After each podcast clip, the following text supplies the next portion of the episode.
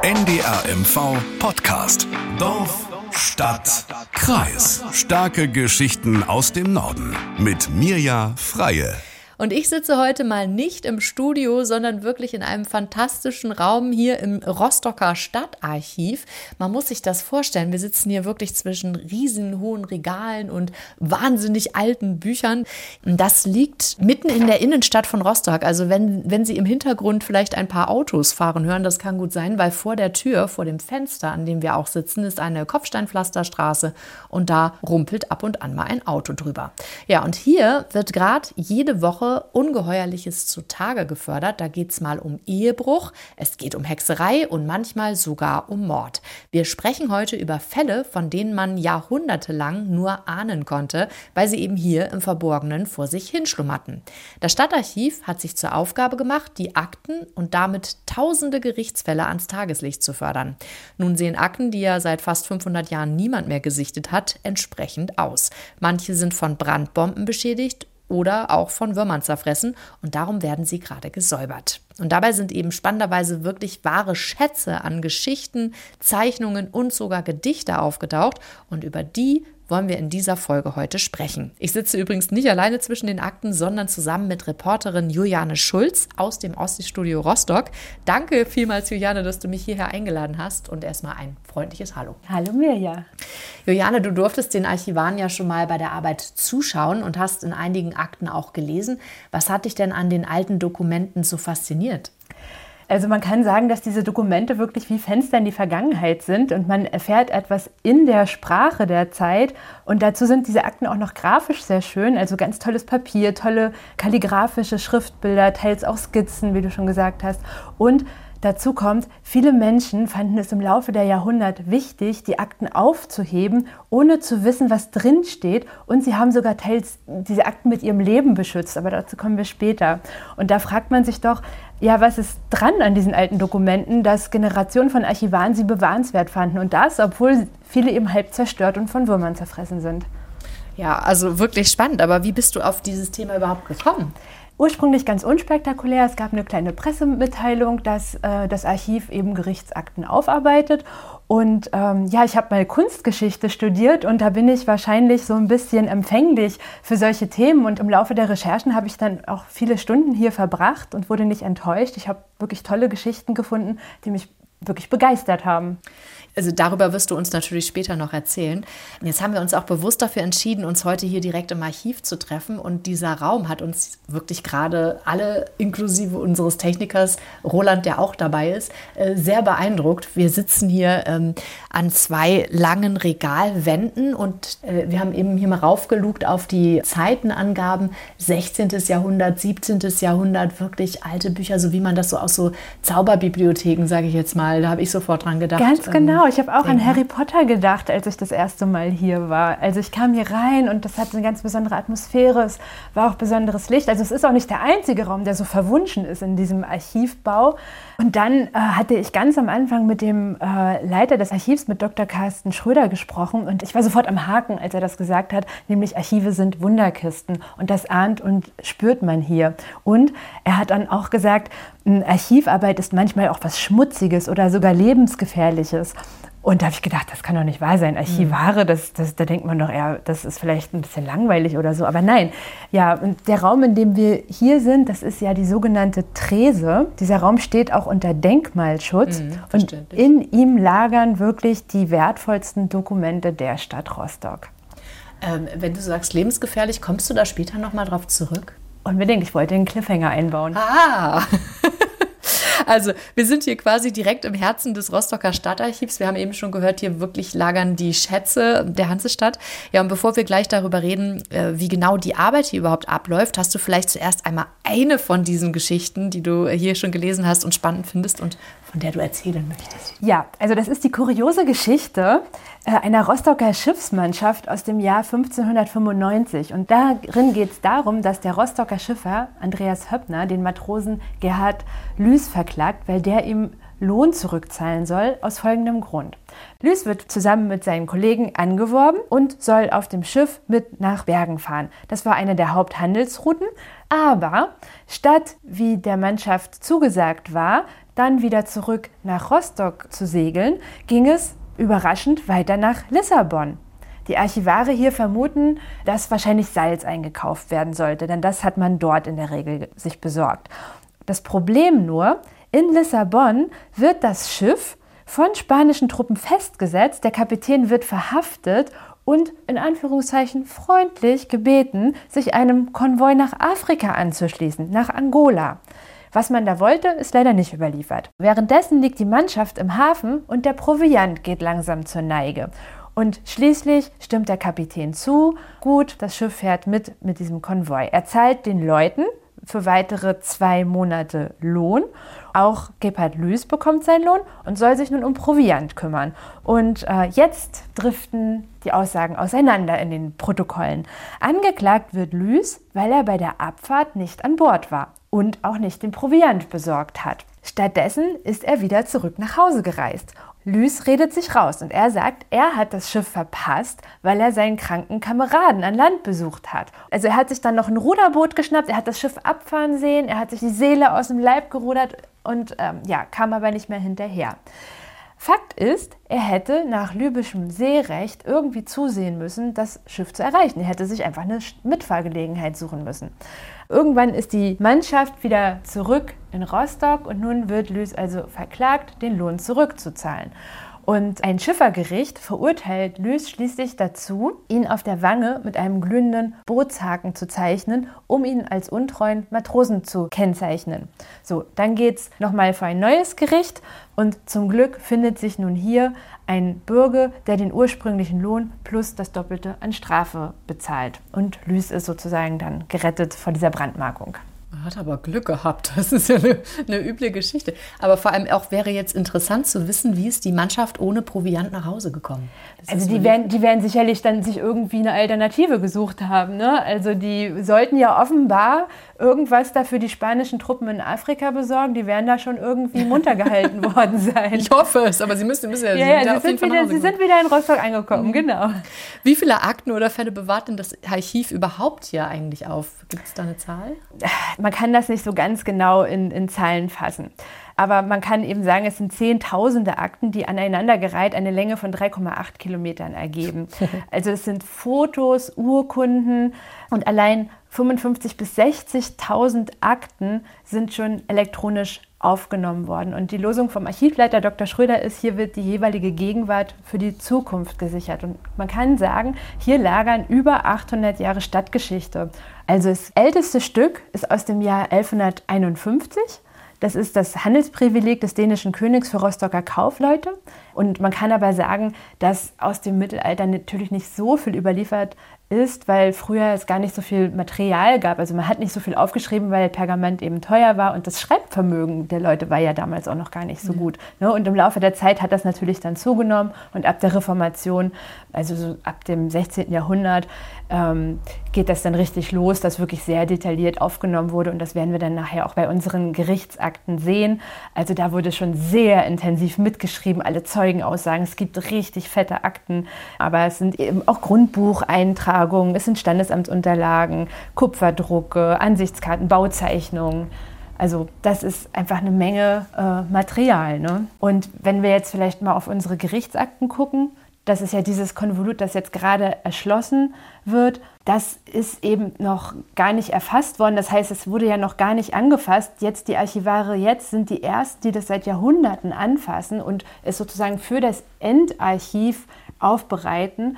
Und das allein, dieses Konvolut besteht aus 15.000 Gerichtsakten. Mhm. Und ja, es soll jetzt so verzeichnet werden oder so aufgenommen werden, dass es nachher ein Verzeichnis gibt, in dem genau durchsucht werden kann, welche Gerichtsfälle gab es, welche beteiligten Personen gab es und man eben ganz konkret suchen kann, was einen interessiert. Zum Beispiel lauter Fälle aus der Zeit des Dreißigjährigen Krieges will man sich gerne angucken. Und dann kann man das nachher im System eingeben und, und kriegt dann eben diese, diese Akten. Und dass das möglich ist, das ist das Ziel äh, dieses Projektes jetzt. Total interessant. Mal sehen, wie lange Sie daran noch arbeiten. 15.000 Akten.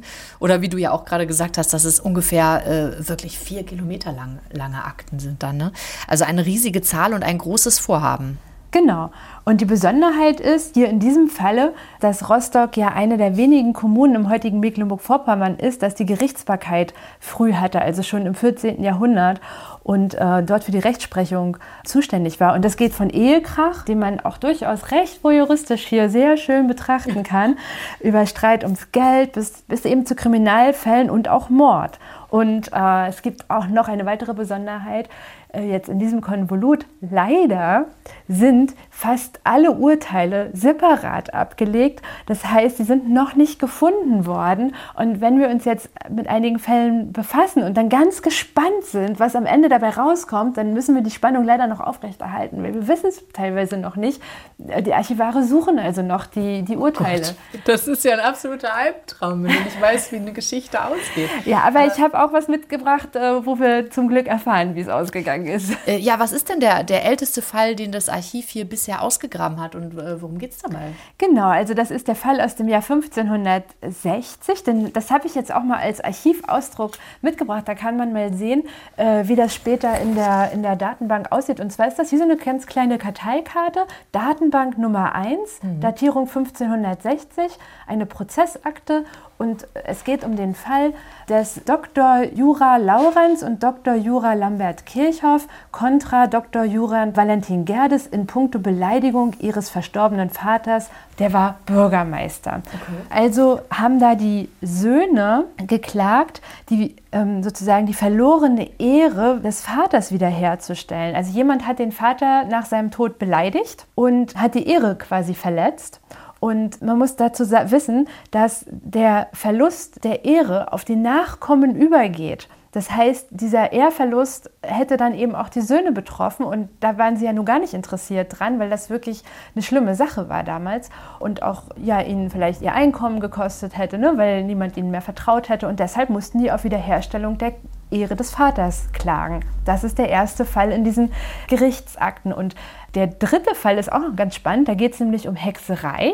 Das ist aus dem Jahr 1570.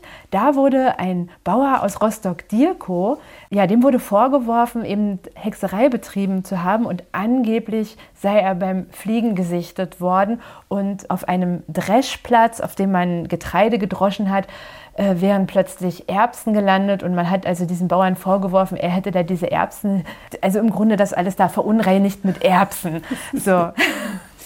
Das ist ja total abgefahren. Und vor allem, weißt du, ich habe eben beim ersten Fall noch gedacht, stell dir mal vor, es würde heute auch noch um solche Belange gehen vor Gericht. Dann wären die Gerichte ja also noch überlasteter, als sie sowieso schon sind. Das ist ja, das ist ja wirklich hochspannend, ne? wie sich das so geändert hat. Hochspannend. Den Leuten war die Ehre damals sehr, sehr viel wert, aber auch aus guten Gründen auch. Ja, diese Geschichten aus längst vergangenen Zeiten, die bergen natürlich immer wieder solche Überraschungen, wie das jetzt hier mit dem, mit dem Erbsen auf dem Feld. Ich habe hier im Podcast auch schon einmal über solche historischen Fundstücke gesprochen, und zwar in Folge 101, den Neubrandenburger Friedhöfen, Gärten der Erinnerung. Das waren teilweise ziemlich blutige Details, auch so ähnlich wie die, die wir eben schon gehört haben oder vielleicht auch noch hören werden. Die die Folge, die finden Sie natürlich zusammen mit vielen weiteren in der App der ARD Audiothek und überall, wo es Podcasts gibt. Zurück zu unserem Archiv, Juliane. Ich stelle mir jetzt äh, ehrlich gesagt auch gar nicht so einfach vor, die ganzen jahrhundertealten Papiere zu entziffern, einfach äh, wegen der Sprache. Und äh, ist die dann einfach auch so immer so, so leicht zu verstehen? Also, die Sprache ist sicherlich äh, teilweise sehr schwer zu verstehen, aber vielleicht mal ganz, äh, ganz an den Anfang gesetzt. Zunächst einmal muss man sagen, dass das Papier von vor 500 Jahren tatsächlich noch eine ganz andere Qualität hatte. Also, wenn man sich jetzt äh, denkt, das sind alles so verfallende Dokumente, so ist es gar nicht. Die verfallen zum Teil eben, weil sie brandgeschädigt sind oder mhm. eben, wie wir gesagt haben, von Würmern zerfressen sind. Aber jetzt vom Papier her selber sind das ganz stabile Dokumente, ah, okay. Äh, hochwertiges Hadernpapier und ähm, im Grunde von viel besserer Qualität, als wenn man heute Zeitungen archivieren würde. Ne? Also mhm. Zeitungen aus den 60er Jahren kann kein Mensch mehr ernsthaft durchblättern, aber diese 500 Jahre alten Dokumente, die kann man sehr gut durchblättern. Aber die Schwierigkeit, und das hast du ja schon gesagt, ist jetzt das alles zu entziffern. Das ist nämlich richtig kalligraphische Schrift, also in großen Schwüngen, in großen Bögen. Aber was das Verständnis angeht, ja, da sorgt tatsächlich, äh, sorgen alte Begriffe tatsächlich manchmal für Irritation. Und da haben mir die beiden Archivare, die das alles hier aufarbeiten, Sebastian Eichler und Antje Diebermann, eine sehr schöne Geschichte erzählt. Ich spiele mal den Ton ab. Da hat jemand dem Kläger aufgelauert, hinter einer Hausecke, wie es hieß. Und dann hieß es weiter in den Anklagepunkten mit gezückter Pampe. Dann stutzt man natürlich erstmal und denkt ihm, der klatscht ihm eine Sahnetorte ins Gesicht oder so weiter. Vor allem, weil es dann weiter heißt, er verfolgt ihn durch die halbe Stadt mit der Pampe im Anschlag. Da haben wir gerätselt und haben erstmal nicht weiter gewusst, haben vermutet, äh, okay, es wird sich wohl um, was weiß ich, handeln, eine Waffe oder ein faules Stück Obst oder so weiter, keine Ahnung.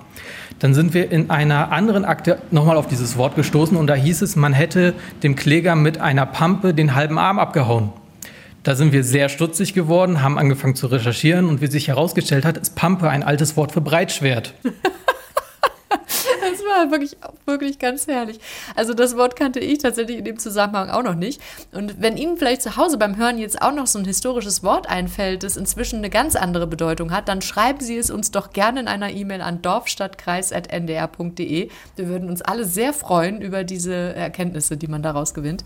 Und wir freuen uns sowieso immer über Post von Ihnen, gerne auch über weitere Ideen für diesen Podcast, Anregungen oder auch Kritik.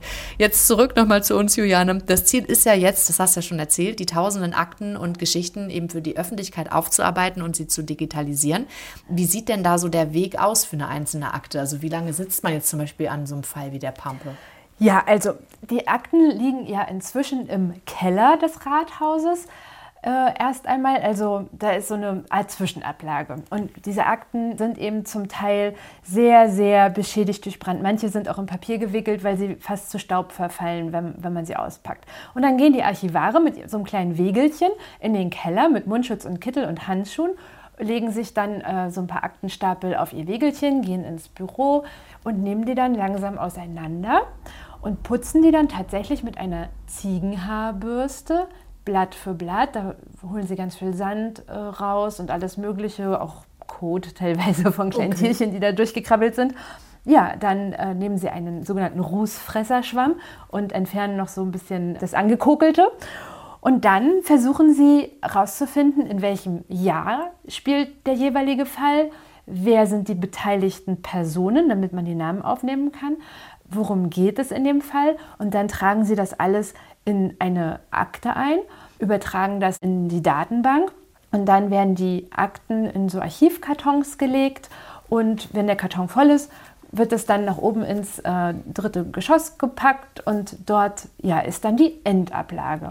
Und irgendwann, wenn das Projekt abgeschlossen ist, dann kann man das alles durchsuchen, diese kleinen Archivkärtchen und kann das dann aufarbeiten sozusagen. Also ich höre schon raus, da steckt sicherlich eine ganze Menge Herzblut auch von den Archivaren in der Arbeit. Ja, das gehört wohl echt zum Beruf und das zieht sich auch quasi durch die Jahrhunderte durch. Eine besonders extreme und prägende Situation für das ganze Archiv war auch äh, das Jahr 1942, als das vierte Magazin von Bomben getroffen wurde. Und die Archivare und andere Rostocker haben das dann zum Teil mit ihrem Leben beschützt. Da habe ich einmal einen O-Ton vom Archivleiter von Dr. Schröder mitgebracht. Die Leute, die hier in den Bombennächten Brandwache zunächst mal gestanden haben und dann nachher auch eingegriffen haben, das waren Phosphorbrände. Phosphor klebt an den Händen, überall, wo man mit anfasst. Da hätte man sich auch erheblich verletzen können. Klar gab es Schippen, Schaufeln, alles Mögliche als Hilfsmittel, aber es ist eine, auch eine gefährliche Sache gewesen. Es sind es irgendwo Romantiker gewesen. Auf alle Fälle haben sie ein Stück Stadtgeschichte Rostocks gerettet. Das hat mich wirklich wahnsinnig beeindruckt. Also man muss sich wirklich vorstellen, statt ihr eigenes Leben zu retten, wenn so eine Brandbombe auf die Stadt fällt, haben die Menschen wirklich die Akten gerettet und die mhm. aus dem Fenster geworfen. Und unten standen andere Leute und haben die dann mit Sand gelöscht und sie einfach wieder zusammengekehrt, also im Grunde mit ihren Armen einfach zusammengeschoben, da also Bündel draus gemacht und die dann eingelagert. Und so, wie die dann sozusagen damals geschnappt wurden und gebündelt wurden, so liegen sie also bis heute unangetastet in diesem Keller. Und ebenso beeindruckend ist übrigens auch Dr. Schröders Haltung dazu, ob er selber heute hm. auch Akten mit seinem Leben schützen würde. Da hat er nämlich Folgendes dazu gesagt. Das ist das, was ich meinen Kollegen auch immer wieder sage. Hier sind Generationen von Menschen, daran gegangen, diese schriftliche Überlieferung der Stadt zu sichern. Über Seuchen, Kriege, Hungersnöte, Finanzkrisen und sonst etwas. Ähm, wir haben jetzt die Aufgabe, den Staffelstab in die nächste, in die Zukunft zu tragen. Und wir sind in der Verpflichtung, genau die Aufwendungen zu treiben, die die vorangehenden Generationen auch betrieben haben. Eine Frage habe ich noch zu diesen, äh, zu den Akten, die verbrannt sind. Äh, weiß man, wie viele zerstört wurden? Ich habe jetzt so an die Urteile gedacht, nicht, dass da die Urteile ausgerechnet die verbrannt sind damals. Das wissen wir natürlich nicht. Also im allerschlimmsten Fall müssen wir auf alle Ewigkeit darauf warten ja, das war, und hoffen. Genau. Also nein, also das, das, wir wissen natürlich nicht, wie viel verbrannt wurde. Ne? Und auch jetzt, die, ähm, die haben ja im Grunde fast teilweise so Aschehäufchen auch gesichert. Also da im Archiv liegt im Grunde auch Asche und die versuchen dann noch zu gucken, äh, ob sie da noch irgendwas äh, finden, irgendeinen Hinweis oder so. Jetzt hast du ja selbst für deine Recherchen auch schon einige Stunden hier verbracht und sehr viel gelesen und Fragen gestellt. Ähm, du hast schon ein paar Geschichten erzählt, aber welche waren es denn noch? Also vielleicht hast du ja noch eine, die besonders oder mehrere Ach, besonders in Erinnerung bleiben. Das sind so viele Geschichten, leider. Ne? Und mir ist auch aufgefallen, dass ein Großteil der Fälle äh, sich um Ehestreitigkeiten dreht. Aber das gibt uns eben auch eine Vorstellung davon, wie sehr zum Beispiel eben auch Frauen damals um ihre Ehre, mhm. da haben wir das Wort wieder, und ihr Auskommen kämpfen mussten. Denn wenn die Ehre verletzt wurde, galten die Frauen nicht mehr als heiratsfähig. Und mhm. deshalb blieb vielen Frauen damals nichts anderes übrig, als vor Gericht zu ziehen. Beziehungsweise sie durften ja nicht selber vor Gericht ziehen, also zogen dann meist ihre Väter für die Frauen vor Gericht. Und mir ist zum Beispiel so ein ganz verzwickter Fall aus dem Jahr 1623 begegnet. Da hat nämlich Anna Kröger einen Joachim Schwisofen verklagt, sein Eheversprechen einzuhalten. Und zwei Jahre lang dauerte dieser Prozess und es gab diverse Zeugenaussagen. Ich fange mal von vorne an. Mhm. Anna hat ihr Mehl bei Joachim malen lassen und der hat sich in sie verliebt und ihr schließlich die Ehe versprochen. Er hatte aber gar kein Geld, das hat er irgendwie angelegt und äh, wollte da Zinsen für kassieren und deshalb konnte er sie erstmal nicht heiraten. Und nun beginnt ein elendig langes Spiel zwischen den beiden. Sie verlangt ganz viele Liebesbeweise. Zum Beispiel soll er sich ein Schnupftuch um den Hals binden, um andere wissen zu lassen, dass er verlobt ist. Rostock war ja damals nicht so groß wie heute. Das heißt, wenn der Joachim also mit so einem Schnupftuch um den Hals rumgelaufen ist, dann hat sich das relativ schnell rumgesprochen, aha, der wird wohl verlobt sein und wer es dann ist, darauf kamen die Leute dann auch noch. Und dann hat sie gesagt, okay, jetzt möchte ich aber auch noch einen Schmuckkragen für mich selber haben, damit auch bei mir so ein Zeichen meiner Verlobung äh, zu sehen ist. Und ähm, ja, und aus den Zeugenaussagen des späteren Prozesses geht hervor, dass es wirklich sich um ein riesiges Gefühlschaos bei den beiden gehandelt hat. Und Antje Diebermann erzählt uns mal so einen kleinen Ausschnitt aus diesem Fall. Der Beklagte erklärt sich, er hätte es mit der Ehe der Klägerin einmalig gelobt und er wolle es auch wirklich immer halten. Oder er wollte nicht Gottes Kind sein und einsmal im Himmelreich haben. Und nun forderte sie als Beweis seiner Versprechung ein paar Strümpfe. Also wir halten fest, er ist total verliebt, möchte sie unbedingt heiraten und sie äh, versucht aber immer mehr Kapital daraus zu schließen und würde ich jetzt mal behaupten, wehrt sich gegen diese Ehe. Und äh, meiner Meinung nach liegt es aber auch an der, an der fehlenden Kommunikation, weil sie ihm halt nicht traut und denkt, er liebt sie nicht wirklich, was er ja wiederum äh, aber immer beteuert. Genau, also äh, sie will immer mehr Beweise für seine Liebe und er hat eigentlich gar kein Geld dafür und äh, pumpt dann wiederum ihre Eltern an, ihm dann Geld zu geben, damit er ihr wiederum Geschenke machen kann. Und er sucht dann auch Rat beim Vater und der sagt dann auch sinngemäß, offenbar weil er seine Tochter gut kennt, ja, dann lass sie ziehen und sucht ihr eine andere. Und Joachim sagt dann genau das auch zu Anna, dass das alles ja wohl hier nichts mehr bringt und er dann diese Verlobung wieder auflösen möchte. Und dann verklagt Anna ihn aber und äh, es kommt zum Prozess und, liebe Mirja, ein großer Glücksfall. Es gibt ein Urteil, das wir kennen. Ja, hörst dir an. Demnach bittet nämlich der Anwalt äh, in, in, Rechten zu erkennen, dass Beklagte zugesagte Ehe innerhalb gewisser Zeit mit gewöhnlicher Treue, Kirchgang und Beilage wie billig zu vollen ziehen schuldig. Hm. Hast du verstanden, worauf er verklagt wurde? er muss sie heiraten, ne? Ja, nicht nur das. Er wurde auch zum Beischlaf verdonnert. Also er wurde gerichtlich dazu verurteilt, den Beischlaf ordnungsgemäß abzuhalten und auch die Gerichtskosten sollte er noch zahlen. Aber ob die Ehe glücklich verlief, das ist leider nicht überliefert. Na, kann man jetzt mal überlegen. so, was so durch Zwang entsteht. Ja, und ja. beim Thema Ehe und Scheidung ist mir noch eine andere Akte besonders im Kopf geblieben. Das ist eine dicke Akte aus dem Jahr 1571, wirklich 300 Anklagepunkte samt Schmähgedicht. Und da geht es um den Orgelmacher Fabian Peters und seine Frau Margret. Und die verklagt er wegen Ehebruch. Das ist übrigens ein sehr schweres Verbrechen. Mhm. Und aus den Akten geht hervor, dass sie sich mit gleich drei verschiedenen Studenten traf. In einer Kammer unterm Dach. Die Studenten stiegen dann durchs Fenster zu ihr und landeten dann direkt im Bett, das unter diesem Fenster stand. Und immer wenn dann ihr Mann auf Montage war, empfingen sie dort. Und in einen Studenten, in den Crispinus, verliebte sie sich offenbar sehr was sie allerdings nicht davon abhielt, sich weiter auch mit anderen zu treffen. Und die Zeugenaussagen und Gerichtsprotokolle klingen wirklich wie bei Barbara Salisch. Und dazu hat mir der Sebastian Eichler etwas erzählt. Eines Abends ist sie mit Johann von Dortmann dort in der Kammer zusammen, aber gleichzeitig kommt Crispinus vorbei und ist auch in Stimmung für ein Schäferstündchen. Was passiert? Der schlägt das Fenster ein, prügelt sich mit Johann Dabei kassiert Margret aber ein blaues Auge. Problem an der ganzen Sache ist, es ist kurz vor Ostern und zu Ostern hat sich Meister Fabian angekündigt, dass er wieder nach Hause kommt.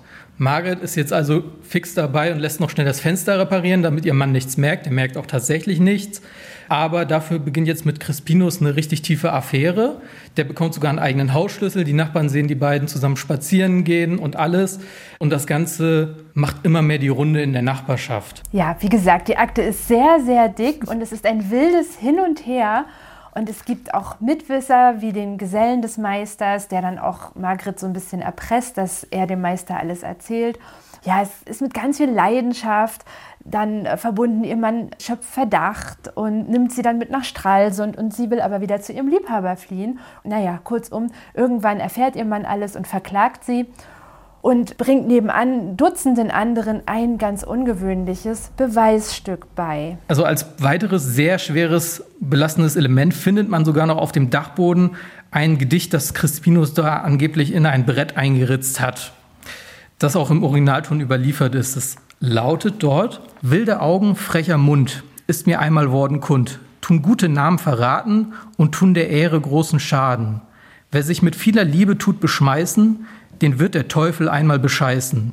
Gute Wort und freundliches Lachen seien der Fräulein Ehrentriebe, und wenn sie dieselben gestohlen haben und sich der Liebe gesättigt, so geben sie um der Frau nicht ein Pfennig mehr. Also im Grunde ist es ein ganz schön böses Schmähgedicht, mhm. dass der, wenn es denn stimmt, der Crispinus da eingeritzt hat. Vielleicht war es aber auch der, der Ehemann. Äh, hier in diesem Fall gibt es auch wieder leider, leider kein Urteil. Aber man weiß, dass Crispinus wohl nicht belangt werden konnte, weil er in Lübeck untergetaucht war und Margret wohl freigesprochen wurde, weil sie nicht schwanger geworden war. Und damit gab es keinen Beweis für den tatsächlichen Ehebruch.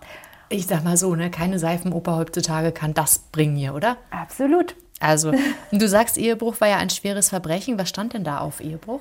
Durchaus die Todesstrafe, aber mindestens Zuchthaus. Mhm. Und später wurde das dann natürlich immer weiter aufgeweicht. Aber zu der Zeit, in der dieser Fall spielt, war Ehebruch im Grunde Unzucht. Und Margret musste um ihr Leben fürchten. Äh, kann man also sagen, dass es in den meisten Fällen um Ehebruch und Ehrverletzungen ging?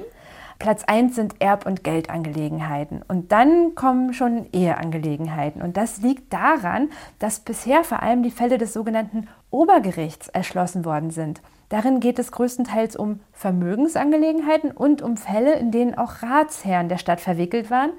Und äh, manchmal wird dieses Obergericht auch als Berufungsgericht bezeichnet. Da, also wenn ein Fall im Niedergericht nicht entschieden werden konnte, dann ging es auch mal ans Obergericht.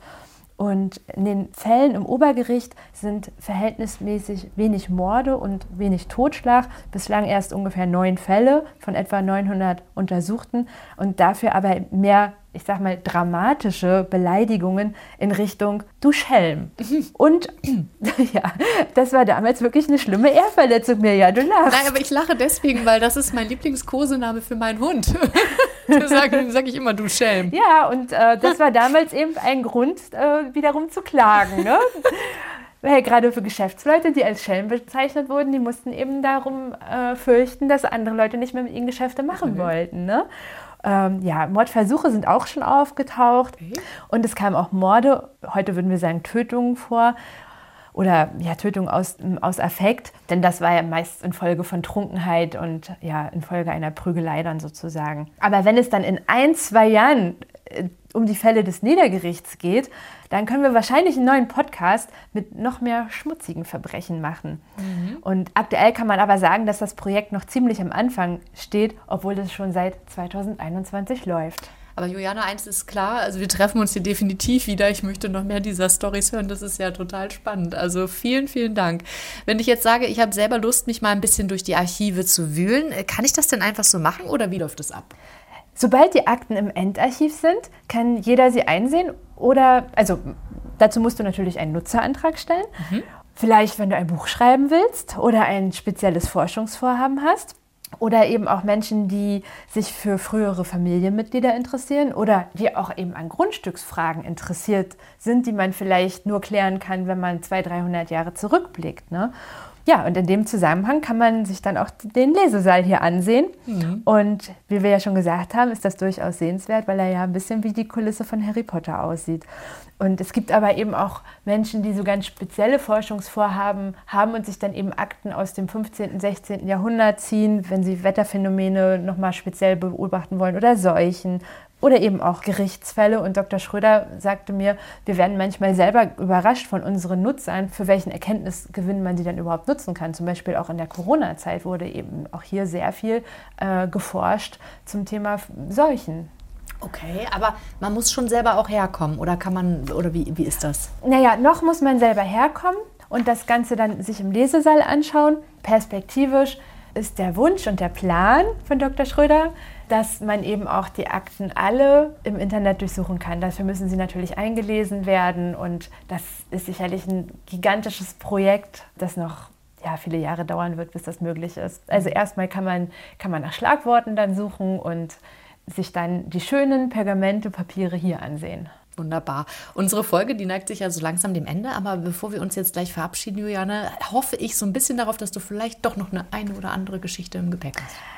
Ach, ich würde ja lieber sagen, dass es so unfassbar viele Geschichten gibt, sodass man allein aus den Rostocker Gerichtsakten eine ganze Podcast-Serie machen könnte, nämlich mit realen historischen Verbrechen oder so. Es gibt nämlich äh, neben ja, Streitigkeiten äh, eine ganze Bandbreite von ja, Verbrechen, äh, wie zum Beispiel den Fall eines Goldschmiedegesellen, der von seinem Meister des Diebstahls bezichtigt wird und dann äh, die Stadt verlässt und andere Gesellen reisen hinterher und äh, schleifen ihn dann zurück nach Rostock und dann wird der Geselle festgehalten im Haus des Meisters und die Ehefrau versucht eine peinliche Befragung durchzuführen und äh, es werden Anwälte geholt und verhandelt, dass der wieder freigelassen wird. Und äh, ja, also der hat aber auch gar keine Angst und sagt dann immer, ja, dann lasst mich doch halt hier in der Kammer, äh, ich habe überhaupt nichts geklaut. Also das ist auch ganz dramatisch. Oder den Fall des Fuhrknechts Heinrich, der sehr viel Geld verdient hat. Er ist sogar der bestbezahlte Knecht Rostocks gewesen. So wurde es jedenfalls überliefert. Und der wurde so von seinem Meister Franz verklagt, weil er sein Pferd derart verwahrlosen lassen hat, dass es gestorben ist. Und im Laufe des Prozesses erfahren wir, dass es nicht einmal ein Einzelfall war und er zuvor schon andere Pferde derart schlecht behandelt hatte. Und dann wird der Knecht wegen Sachbeschädigung angeklagt und der Meister will 25 Taler Schadenersatz. So viel hat das Pferd nämlich gekostet. Und das wiederum entspricht etwa zwei Jahresgehältern. Also viel zu entdecken und spätestens, wenn die Fälle des Niedergerichts aufgearbeitet werden, schauen wir hier wieder vorbei, oder Mirja? Ja, auf jeden Fall. Also danke, liebe Juliane Schulz aus unserem Ostseestudio Rostock für diese wirklich spannenden Einsichten in die Rostocker Stadtgeschichte. Sehr gerne, hat mir Spaß gemacht. Ja auch. Alle Infos zur heutigen Folge finden Sie natürlich auch bei uns im Internet auf www.ndr.de-mv. Noch mehr spannende Podcasts aus unserem Land finden Sie in der App der ARD Audiothek und überall, wo es Podcasts gibt. Zum Beispiel auch Spompf, unseren Sportpodcast. In der neuesten Folge ist Volleyballerin Anna Pogani vom SSC Palmberg Schwerin zu Gast und erzählt unter anderem über die Busreisen zu Spielen. Die Redaktion für die heutige Folge hatte übrigens Melanie Jasta. Mein Name ist Mirja Freie. Bis ganz bald. NDR MV Podcast. Dorf, Stadt, Kreis. In der kostenlosen NDR MV App und in der ARD Audiothek.